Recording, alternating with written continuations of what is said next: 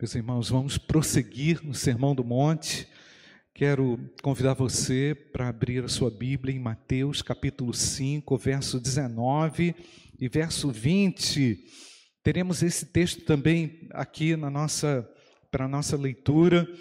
Aquele, pois, que desrespeitar um destes mandamentos, aspectos da minha vida, me feito refletir sobre pensamentos que transitam, sentimentos que querem, por vezes, nos açoitar, nos distanciar do eterno. E o que Jesus ensina aqui precisa ser validado, revalidado, revisto, rememorado, trazido fo com força, com a força, aliás, irmãos, do Espírito Santo ao nosso coração. Enquanto eu descia para cá um pouco antes, eu pensava, Deus, quem vai falar hoje é o Espírito Santo de Deus, irmãos. Porque por mais que você formule ideias, por mais que Deus te ajude a, a, consolidar algumas ideias, é o Espírito Santo com a sua eficácia poderosa que traduzirá cada uma dessas palavras no seu coração. Assim como ele já traduziu ao meu, assim como ele já acalentou ao meu, a minha oração é que você que ouve essa palavra seja encorajado às mudanças que o Senhor deseja realizar. Nós estamos em tempos de mudanças profundas, não é verdade, gente? Não é verdade? É o tempo da gente fazer uma revisão na casa. É? Rever aquilo que está no nosso coração e aquilo que não pode, não deve estar lá. E eu acredito que a força que vai operar isso é a força do poder do Espírito Santo de Deus, que pode todas as coisas. Então, meus amados, domingo passado falamos em a relação entre a lei e a graça. Todos que estão debaixo da graça não podem ignorar todos os elementos da lei. Nós validamos aqui no domingo passado a lei de Deus, mesclando-a com a graça, entendendo que Jesus foi o cumpridor perfeito da lei de Deus, não apenas como um religioso judeu, mas como filho de Deus que veio ao mundo personificando a graça, personificando a compaixão, o amor pelos perdidos. Portanto, Portanto, Jesus é o nosso exemplo máximo da sua relação com a graça, que é Ele mesmo, como Filho de Deus e a própria lei. Eu não sei de onde que saiu essa ideia dos cristãos de que o Antigo Testamento não pode ser é, lido ou não pode ser compreendido toda a escritura, conforme 2 Timóteo 3,16, nós não vamos ler o texto, mas nós sabemos, Toda a Escritura é inspirada por Deus e apta e útil para transformar, amém, irmãos? Para redarguir, para instruir, para nos consolar. Portanto, meus amados, nós não excluímos nenhuma letra das Escrituras, não podemos fazer isso, mas devemos, de igual modo, saber interpretar, saber compreender, saber aplicar, saber compreender qual a ótica da graça em cada um desses ensinos. Nós falamos domingo passado também que nós não podemos apregoar um antinomialismo, ou seja, não podemos viver sem a lei, sem nenhuma regra, sem nenhuma orientação. As, a palavra de Deus, ela nos baliza, ela nos autoriza e ela vai validando também a obra da graça que o Senhor realiza no nosso coração. Lei e graça andam juntas, amém, amados? E a lei e a graça, ela precisa ser ainda mais compreendida.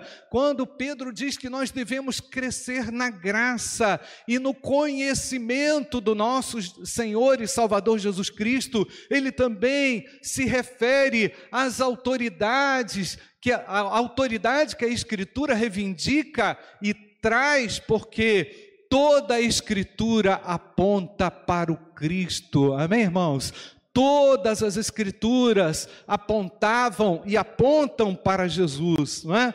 Então, se eu e você somos autênticos seguidores de Jesus Cristo e nele confiamos, e se nós cremos nele, nós não podemos colocar nenhuma palavra do Antigo Testamento em dúvida.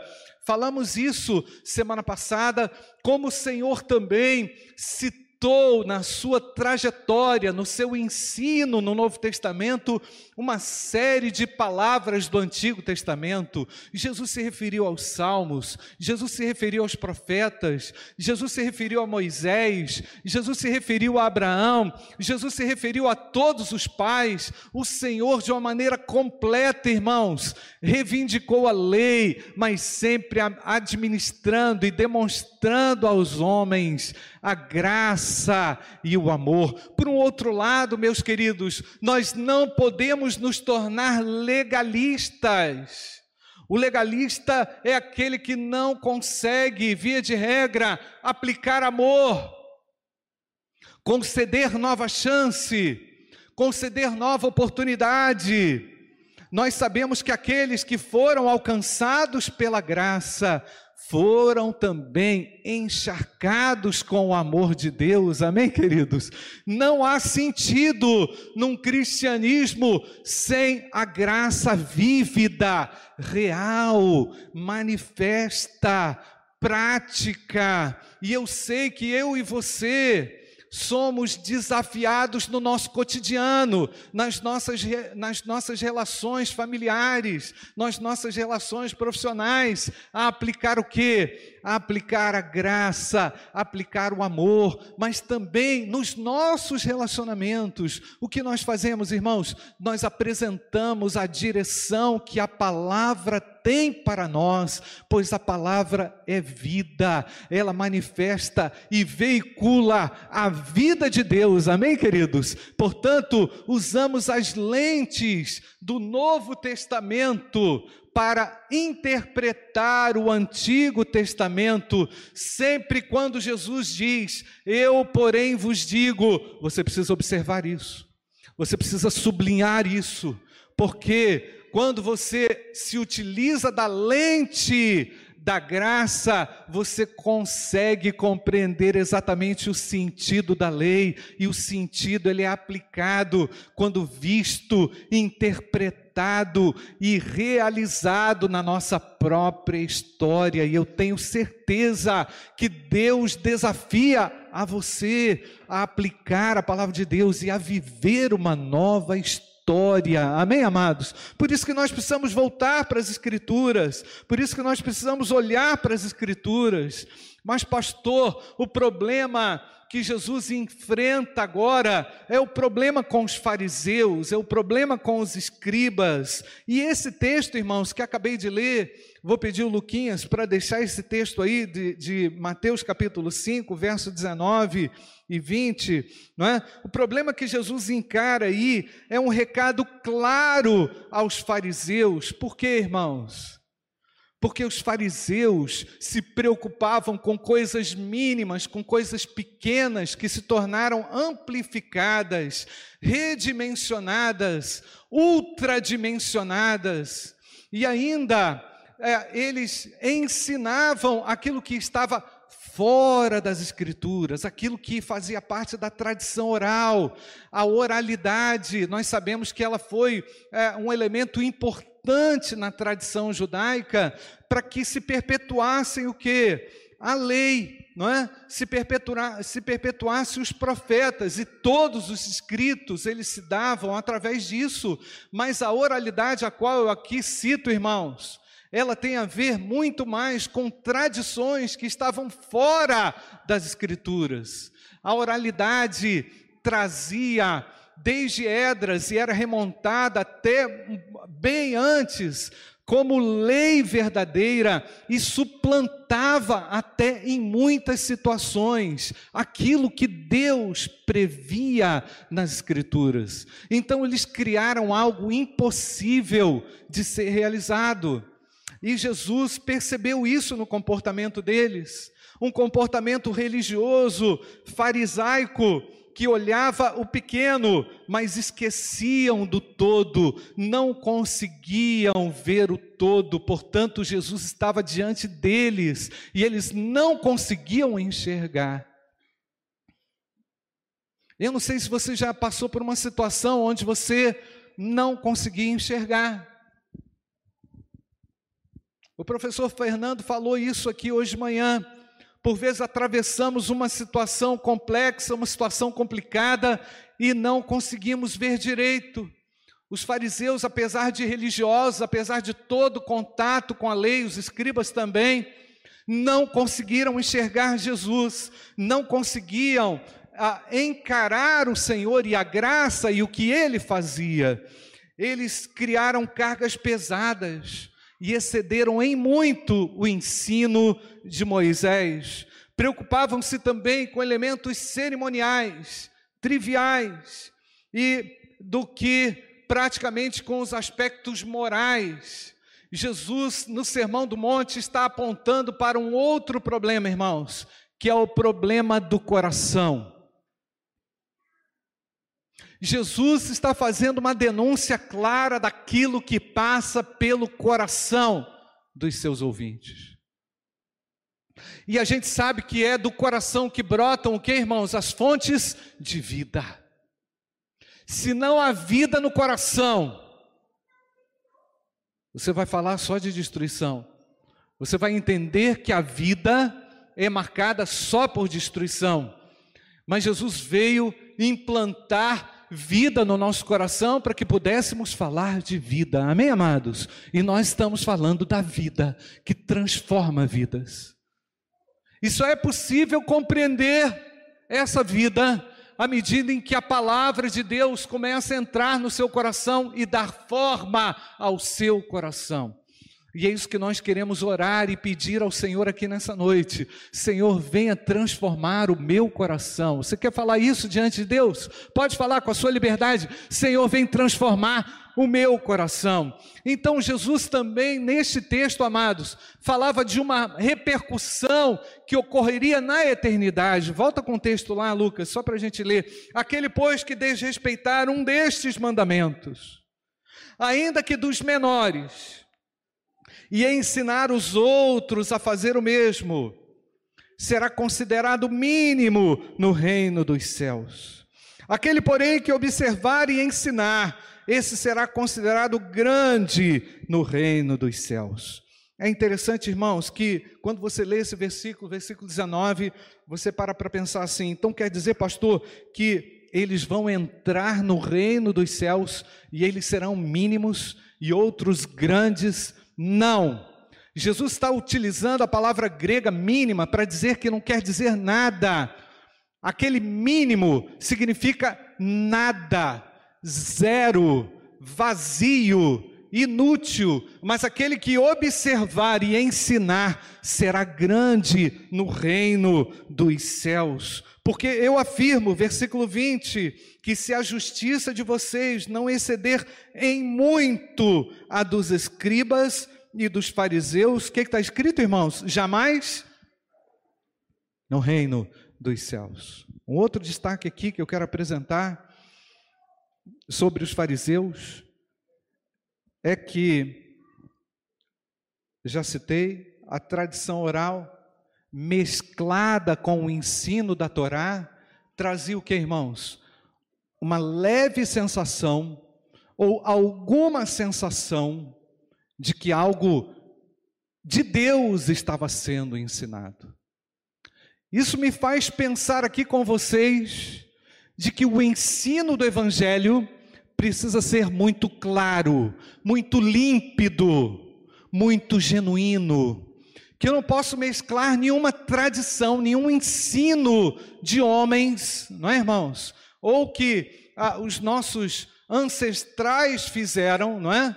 É? Com os ensinos do Evangelho, ainda que os nossos ancestrais tenham feito coisas boas, o que importa, irmãos, é nós seguirmos essencialmente os ensinos que que podem ser traduzidos em vida. Então, no excesso de zelo, os fariseus erraram, adulteraram as escrituras, não é? E você já percebeu, gente, como por vezes o nosso excesso nos faz chegar a pontos em que nós não deveríamos chegar? Você já percebeu que os excessos se traduzem por vezes em grandes distanciamentos? Não é? Já percebeu como por vezes nós surfamos a onda de algumas coisas extremas e elas se traduzem em algo muito amargo, por vezes difícil de resolver? É? Então, o que Jesus está querendo ensinar aqui é que há equilíbrio entre a lei e a graça, mas que esse equilíbrio deve ser colocado, traduzido em ações práticas na nossa vida. Você quer ser essa pessoa assim? Amém ou não, irmãos? Eu tenho buscado de Deus. Eu tenho buscado de Deus, Senhor, me dá equilíbrio. Senhor, me dá, me dá razão, mas me dá do teu espírito, me dá compreensão da tua palavra, mas me dá amor. Amém, queridos? Enche o nosso coração de amor. Esse tem que ser a oração da igreja, porque o amor vai te levar mais longe, irmãos, e você vai perceber que os excessos que chegaram aí sobre você não podem mais prevalecer. Jesus queria e quer uma igreja equilibrada no eixo onde ele possa usar. Quando o Senhor falar, vamos dizer: Eis-me aqui, Senhor, usa-me a mim. Amém ou não, queridos? Portanto, estejamos prontos para ouvir, estejamos preparados para os grandes desafios nesse tempo. Então, o que que Jesus, como é que Jesus foi no decorrer do tempo falando de si, falando da verdade, falando das Escrituras. Quero citar aqui rapidamente pelo menos três exemplos. Mateus 22, 29, nos disse Jesus: o erro de vocês está no fato de não conhecerem. Podemos ler, irmãos? Jesus respondeu: está no fato Gente, vocês não conhecem. Jesus estava falando para aquele povo que era letrado, que era formado, que entendia, que reproduzia a lei. Vocês não conhecem as Escrituras e nem o poder de Deus, o dunamis. Jesus fala de dois elementos importantes aqui e são essenciais e cruciais também aqui para a nossa mensagem. Por quê? Porque é através do poder de Deus que nós chegamos aqui. Foi o poder de Deus que nos transformou, amém, queridos? É o poder de Deus que tem direcionado a igreja, que está me conduzindo até aqui, mas eu também preciso das Escrituras, eu preciso ampliar esse conhecimento e deixar essa palavra fluir e modificar o meu coração. E quando isso acontece, irmãos, a alegria do céu invade o nosso coração. Hein? Amém, queridos? Ainda que seja algo muito pequeno, que só você sabe, nesse algo pequeno, Deus se revela, dizendo: Meu filho, se algo pequeno ocorreu, você me aguarde, porque algo grandioso eu tenho a fazer em você e por você. Jesus aprofunda ainda mais a questão, dizendo que eles estavam aprisionados. João capítulo 8, versículo 32. Conhecerão a verdade, e a verdade, o que, que vai acontecer, irmãos? A verdade os libertará conhecimento da verdade. Jesus agora amplia um pouco mais da letra e personifica a verdade, dizendo: Olha, vocês precisam me conhecer, um conhecimento pessoal, real, que vai garantir o que? A salvação de vocês, a libertação de vocês, o livramento de vocês dessas coisinhas, coisinhas que são passageiras, questões que não valem a pena lutar. Você já viu quanta gente que está lutando por causa inútil? Você já viu quanta gente que está brigando por coisa que, assim, tipo assim, como? Mas como que o cara está falando um negócio desse? Você percebeu? Que tem gente surfando algumas ondas aí, irmãos, que eu pergunto assim: Como é que pode, meu mano? O cara entrou numa dessa, não sei como. Então, meus amados, o que, que é isso, irmãos? Necessidade clara de conhecer as Escrituras e de viver o poder de Deus. E lá no fim do Evangelho, irmãos, eu quero uma outra citação aqui é, fazer em Lucas capítulo 24, versículo 45, Jesus, naquele momento, quando ele caminha ali no final do Evangelho, ah, com aqueles. Ah, aqueles que voltavam de Jerusalém desolados, nos diz o texto, vamos ler comigo. Então lhes abriu o entendimento para compreenderem as Escrituras. É o Espírito Santo, não, que faz isso com a gente, irmãos. Amém ou não, queridos? É o Espírito Santo que ilumina os nossos olhos, que revela a verdade de Deus, que a apresenta como viva. E aí você diz assim, pastor, parece que eu nunca li aquele texto. É o Espírito iluminando os seus olhos, irmão. É o Espírito traduzindo a verdade revelada a mim e a você. Portanto, meus amados, eu quero agora fazer uma pergunta: quem vai entrar no reino dos céus? Diante do descaso com a lei de Deus e com o coração, Jesus diz que a justiça deles, justiça dos fariseus e dos escribas, consistia em observâncias externas da lei cerimonial e da lei tradicional. Eles ofereciam sacrifícios, jejuavam, eles oravam, mas o coração era o mesmo. Eles cumpriam com as regras, mas a vida não mudava. Eles davam dinheiro, mas isso não comprava mudança. Eles dedicavam seus talentos, a inteligência, a capacidade, os dons que tinham, naturais, mas a vida não mudava. Jesus questiona, Jesus confronta. Que religião é essa? Que espiritualidade é essa? Que vida é essa? Aí Jesus fecha o cerco e fala assim: esse pessoal aí, tem uma turma aí que vai ser a mínima no reino dos céus, e outra que vai ser grande no reino dos céus. O missionário gaúcho, gaúcho não, fluminense, com cara de gaúcho, cara de gaúcho não, perdão, com roupa de gaúcho, que estava aqui hoje. Quem viu, gente? Coisa abençoada. Ele diz o seguinte: nós teremos surpresas no céu. Nós teremos surpresas no céu. O que Jesus estava aqui fazendo? Antecipando os problemas, chamando a atenção e chamando a responsabilidade, porque ninguém pode brincar com as Escrituras. Tá certo, gente? Ninguém pode brincar de ser cristão. Ninguém pode fingir ser cristão. E agora, nesse período que a gente está enfrentando, daquela palavra que eu não estou querendo falar o nome dela, os irmãos já sabem, nesse período que a gente está vivendo, o fingimento caiu. Percebeu, irmãos? O fingimento ó, caiu lá do décimo andar. Pá porque só vai resistir aquele que realmente conhece a verdade e aqueles que conhecerão também a verdade serão libertos dos seus pecados. Amém ou não, queridos? Glória a Deus por isso, irmãos. Então, aqui é o problema central que Jesus começa a trabalhar. Ninguém escapa Ninguém escapa dos olhos de Deus, ninguém escapa dos olhares de Deus. Eu não falo isso com ameaça, não, irmãos. Porque os olhos de Deus, eles se traduzem em olhares de piedade, de amor, de cuidado, de revolução para com o nosso coração. Ah, Deus, olha o meu interior. Você pode falar isso? Olha para mim, Senhor.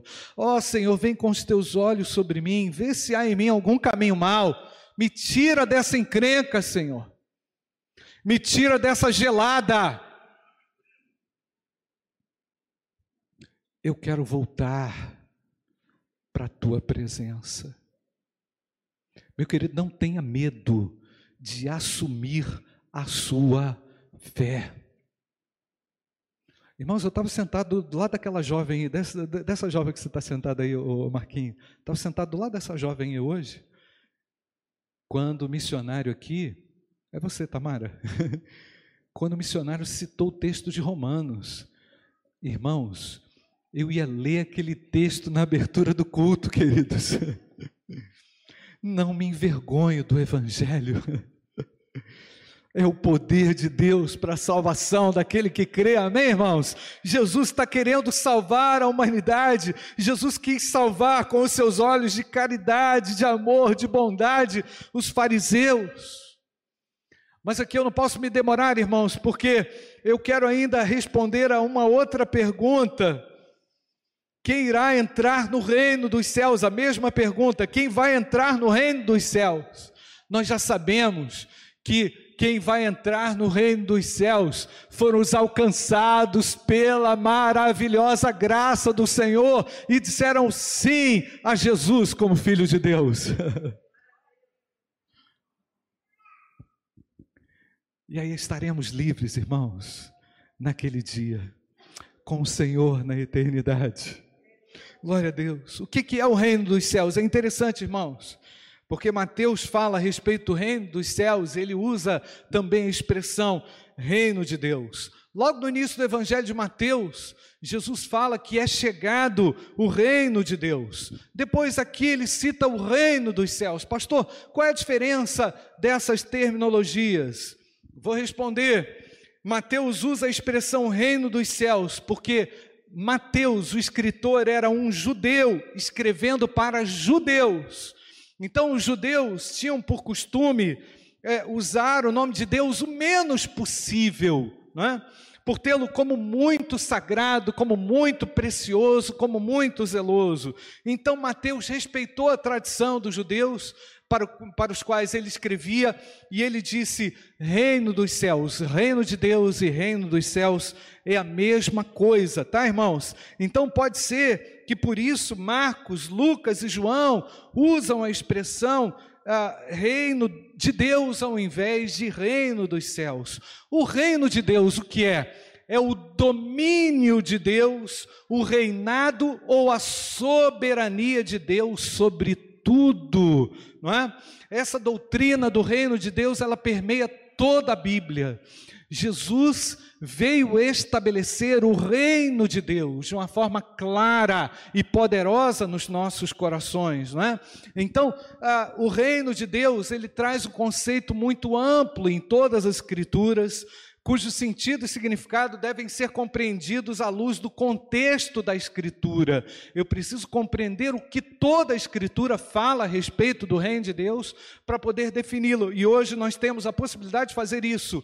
Então, a conclusão é: o Reino de Deus é o domínio, é o reinado e a soberania de Deus sobre tudo. Portanto, o reino de Deus será estabelecido para sempre no final dos tempos e Jesus será o rei. Mas o reino de Deus, a Bíblia diz que está próximo. Isso tem a ver com o presente. Haverá um reinado final, não é? Ah, e há um presente, o momento agora. E a palavra traduzida como reino, ela é um substantivo, substantivo abstrato que demonstra soberania e ela também um substantivo concreto para indicar um território, um povo, a mim e a você. O reino de Deus, portanto, é a esfera do domínio e do controle de Deus, esfera que a qualquer momento em que o seu reinado é reconhecido, o seu governo é reconhecido. Por isso que o apóstolo Paulo diz que a palavra está perto, mas ela precisa ser absorvida, ela precisa entrar no coração, e quando a palavra de Deus entra no coração do homem, é então estabelecido o reinado de Deus nesse coração, amém, irmãos? Então é chegado o reino de Deus, você está feliz por isso ou não, irmão? Irmãos, em Mateus capítulo 4, versículo 23, nos diz o texto que Jesus percorria toda a Galileia, ensinando nas sinagogas e pregando o que está escrito, amados? O Evangelho do reino e curando todo tipo de doenças e enfermidades sobre o povo. O reino de Deus agora ele está em pleno andamento nos salvos. O reino de Deus movimenta o salvo. Aquilo que nós fazemos, fazemos na perspectiva do reino do Senhor. Por isso que o crente ao chegar lá no seu trabalho, ele diz o seguinte: Senhor, que o teu reino tenha domínio neste lugar também. O que, que ele está falando? Que haja aqui corações que se abram para ti, que recebam a ti, que aceitem o teu governo, que deixem o Senhor triunfar e governar. Você quer isso na sua família? Diga amém.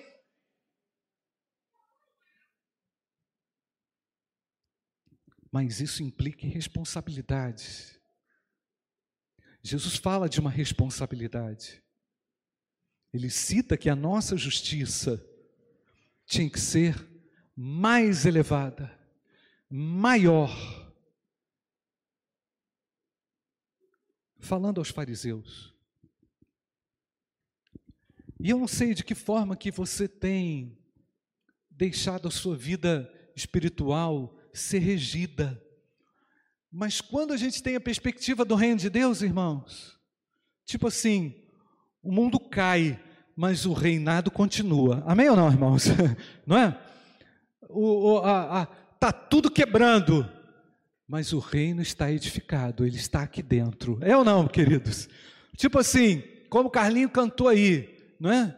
Tá doente, tá bom. Tá, morrer, tá morrendo, tá bom. Amém, queridos? Foi mais ou menos isso que você cantou, não foi, Carlinhos? Não, é diferente, né? Se eu estou doente, Ele é Deus. Se eu estou curado, Ele é Deus. Eu acho que foi isso aí que vocês cantaram, né? Significando dizer o seguinte: não importa o que aconteça, o que importa é que o reino de Deus veio habitar em mim. Glória a Deus, amém, igreja? O Senhor é presente ele seja glorificado. O reino de Deus, então, meus amados, envolve a completa salvação.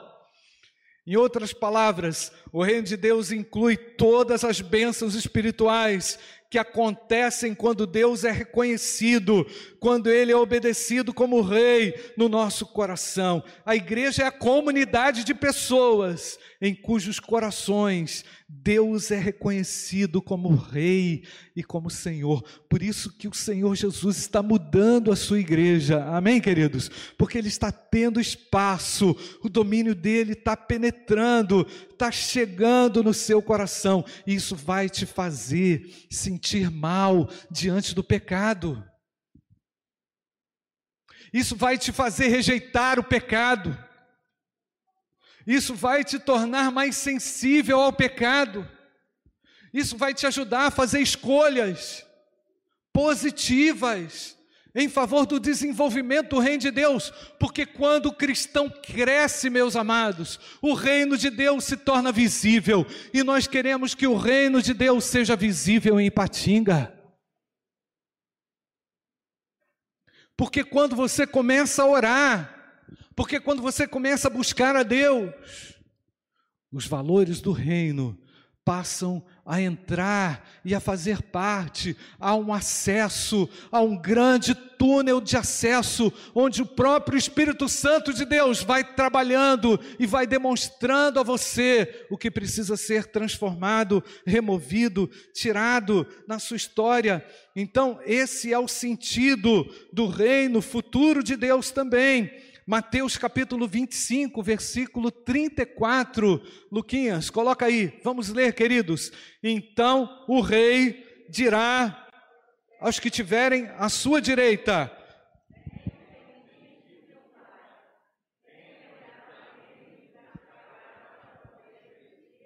Desde a fundação do mundo, glórias a Deus por isso, irmãos. Isso está relacionado à bênção da salvação, a bênção que o Senhor nos deu, mas implica também em responsabilidades. E agora, meu querido, quero voltar no texto de novo, no versículo 20. Mateus capítulo 5, verso 20. Porque eu afirmo que se a justiça de vocês não excederem muito a dos escribas e a dos fariseus, jamais entrarão no reino dos céus. Jesus estava falando para aqueles que ainda não eram salvos. Jesus falava para aqueles que o rejeitavam, mas davam a eles a oportunidade de entrar no reino dos céus. Quem sabe Deus esteja falando agora no seu coração, querendo mostrar a você. Talvez que você tenha levado uma vida religiosa exemplar, muito legal aquilo que você faz, muito legal. Mas será que o que você faz reflete alguém que já nasceu de novo? Será que aquilo que você faz, você faz porque você agora já é um filho de Deus ou você ainda não tem certeza disso? Religião não salva, igreja não salva, música bonita não salva. Por melhor que seja a sua conduta profissional, isso não salva. Legalismo não salva. Você pode conhecer, mas Jesus não está falando só de conhecer. Jesus está falando de viver. Jesus está falando de algo novo que precisa acontecer. E talvez essa seja, esse seja o seu drama. Você que está conectado aqui com a gente, você que está presente aqui com a gente. Pastor, vida religiosa, para quê? A nossa proposta não é a vida religiosa no pior sentido da palavra. A nossa proposta é uma proposta de novo nascimento em Jesus Cristo, Filho de Deus. A nossa proposta é o abandono daquilo que não serve. A nossa proposta é uma proposta de responsabilidade com a santidade, com os valores do reino de Deus. Eu preciso parar aqui hoje para falar a respeito do reino porque teremos surpresas no céu. E Jesus já antecipava isso. Ele vai dizer aos que estiverem na sua direita: Venham benditos de meu Pai herdar o reino. Mas ele também vai falar que não conhece um tanto de gente que fez coisa boa ou disse que fazia coisa boa. Percebe como a essência agora, irmãos, é, é interior, é olhar para o coração é se autoconfrontar e dizer: Senhor, essa atitude aqui não é de um filho de Deus, tira isso de mim. Deus vai tirar isso de você. Esse comportamento aqui é inadequado aos olhos de Deus para quem nasceu de novo. Você não pode odiar, você precisa perdoar, você precisa amar, você precisa caminhar mais, meu amado. Você precisa deixar Deus trabalhar no seu coração. Abre o seu coração agora. Feche seus olhos, nós vamos orar. Deus está falando com você. Porque realmente os reinos se abalam. Porque tudo é mudado quando Jesus Cristo realmente entra no coração. Deixa Deus mudar, meu amado. Meu querido, fala, confessa. Outro dia o professor André falou isso aqui na escola bíblica dominical. pecado tem que ter nome. Cita o pecado da arrogância, cita o pecado, sei lá, meu querido, não quero sugerir nada para você. Fala com Deus. Senhor, me tira desse dessa situação. Eu quero me transformar nessa nova criatura. Eu quero ser essa nova criatura.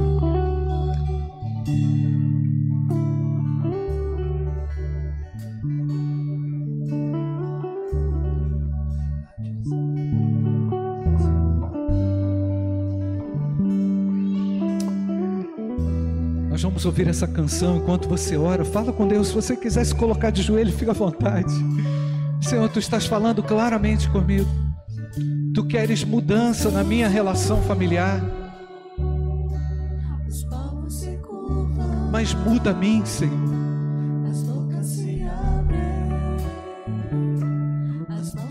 vamos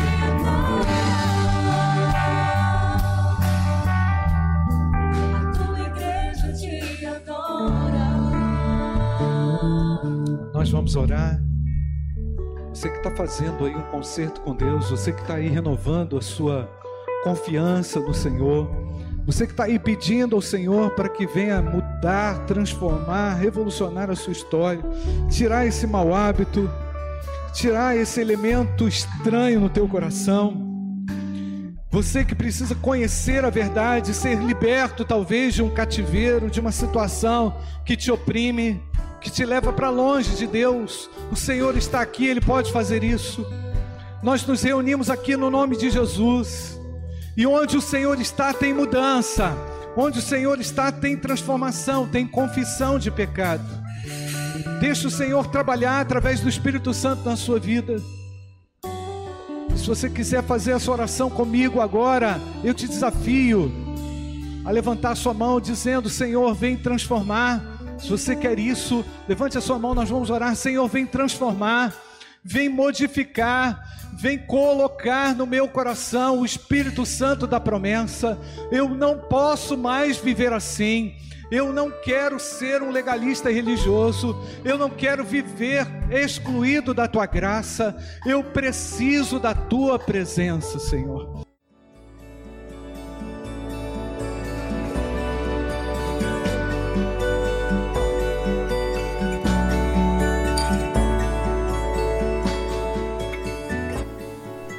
A Igreja Batista do Bom Retiro tem plena convicção de que a palavra de Deus é poder para salvar e transformar vidas. Nosso desejo é que essa mensagem tenha alcançado seu coração. Para saber mais sobre quem somos e em quem acreditamos, acesse ibbrpatinga.com.br.